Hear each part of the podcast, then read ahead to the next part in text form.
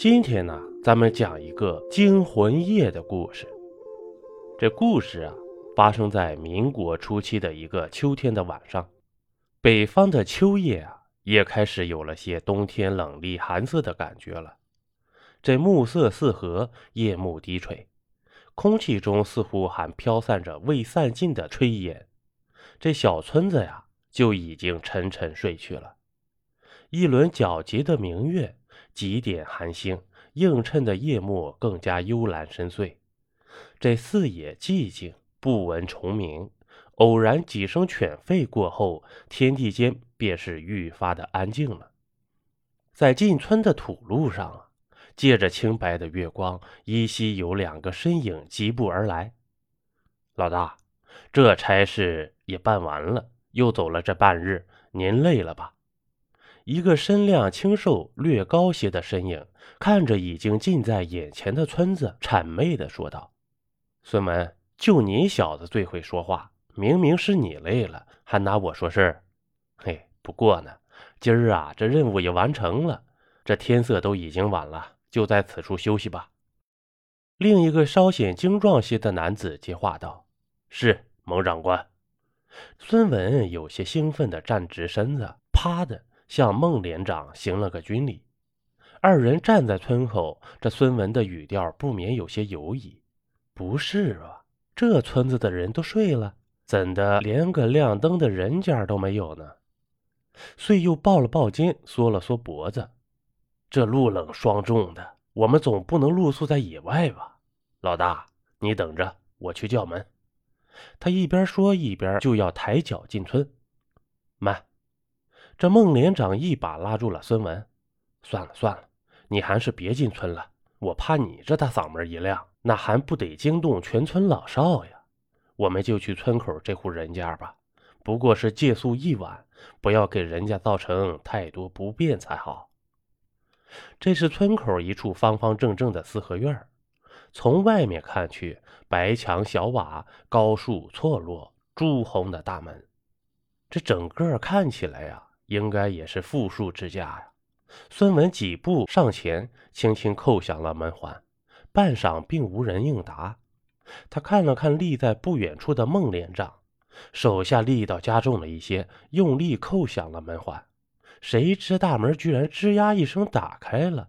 孙文一个没站稳，便直直向前扑去。幸亏呀，这孟连长眼疾手快，一把将快要跌倒在地的孙文捞起。我靠，啥情况？有点惊魂未定的孙文忍不住爆了一句粗口。一股冷风裹挟着几片落叶从门内冲出，围着二人打了个旋儿，顿时令人脊背生寒。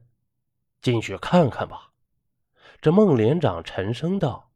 二人一前一后进了院门，转过了影壁墙，但见满院枯草丛生。黄叶堆积，竟无半分的生气，分明就是一处被荒废了的院落。老大，这院子看来是久没人住啊！这大晚上的，怎么看怎么都觉得有点阴森森的。不会有不干净的东西吧？要不，哎，要不咱们还是进村子去投诉吧。这孙文看着残败的院落，还是有点莫名的心悸。你怕什么？这部队白白培养了你这几年了，胆子这么小？莫说我们手上还有枪，就是赤手空拳的也没什么好怕的呀。男子汉大丈夫，顶天立地，咱不做亏心事，怕什么鬼敲门呢？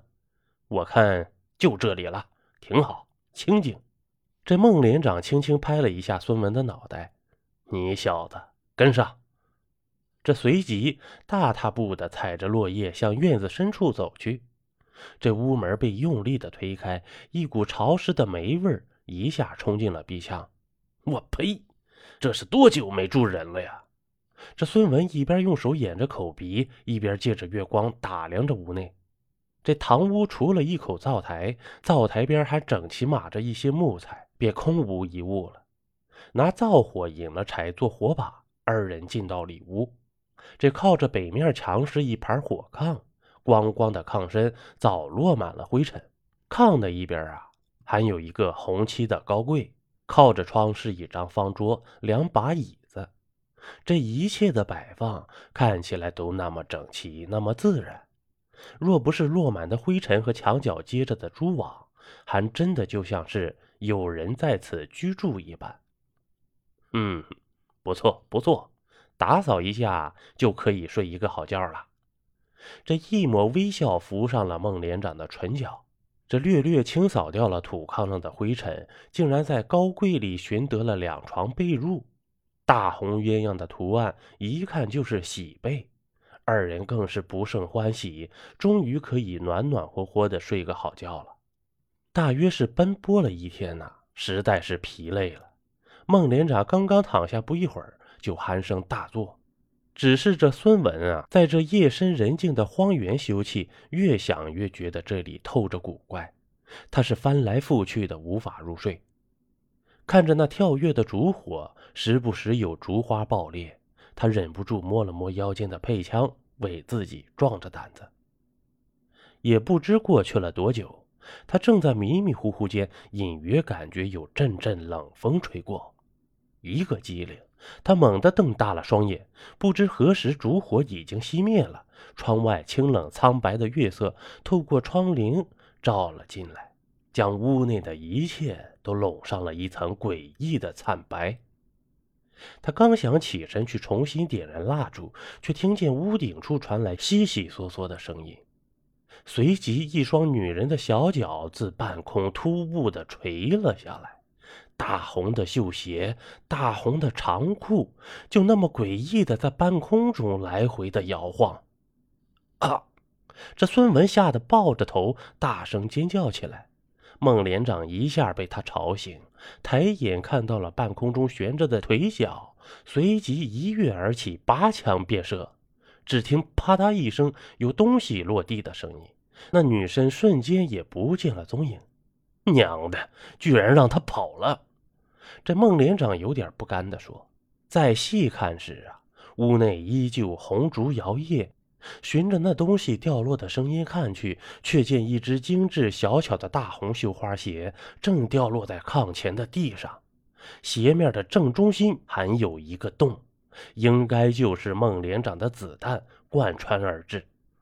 二人细细搜寻了屋内各个角落，连个老鼠洞都没有找到，更何况一个女人了。这孟连长心大呀！躺下后没多久，就又鼾声如雷了。这孙文这下看到了那诡异女身，哪里还有一丝睡意啊？他抱着枪缩在炕角，盯着影影绰绰的烛火发着呆。大约又过了一个时辰的功夫，他就看见那烛火又开始诡异的上下跳跃着。突然，啪的一声，一个烛火爆燃，那烛火一下变成了诡异的幽蓝色。随即，呼的一下熄灭了。迎面啊，有阴冷的风扑面而来，令他不自觉的深深的打了个寒噤。接着，又是稀疏的衣裙扫过天棚的声音。一个红衣长发的女子从屋顶悬空而下，长发披散，面色惨白，唇角一处长长的血线，正滴滴答答的滴着鲜红的血。孙文不敢再看，一边啊啊的大喊，一边举枪胡乱的射击。孙文，你小子在干嘛？这孟连长被惊醒，颇为不满的拍着孙文的肩膀说：“老大，鬼鬼女鬼呀！”孙文大喘着气，依然有点惊魂未定。就这点胆子呀，真是枉为军人的称号。那那那，女鬼早跑了。这孟连长向着地上努努嘴，只见刚刚落了一只红绣花鞋的地上，此时又多了一只。这金鸡报晓，东方现出了一抹鱼肚白，这天马上就要亮了。一夜沉睡后，村子的早晨便也鲜活了起来。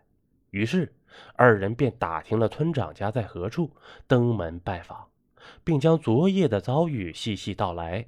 村长听后大大的惊异，直向二人竖起大拇指，钦佩二人的胆识。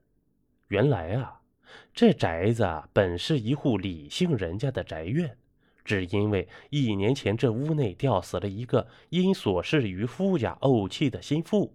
大约这妇人的怨气未散，死后不久便传出了闹鬼的事来。后来李家人也是被吓怕了，便也搬走。从此呢，这院落就成了一座荒院，无人敢靠近了。青天白日的，这村长便也大着胆子跟着二人来到那闹鬼的屋子。只见两只绣着鸳鸯戏水的红色绣花鞋零落在地。鞋子上留着子弹打穿的孔洞，只是满屋的墙壁顶棚完好无损，不曾见半点子弹打过的痕迹呀。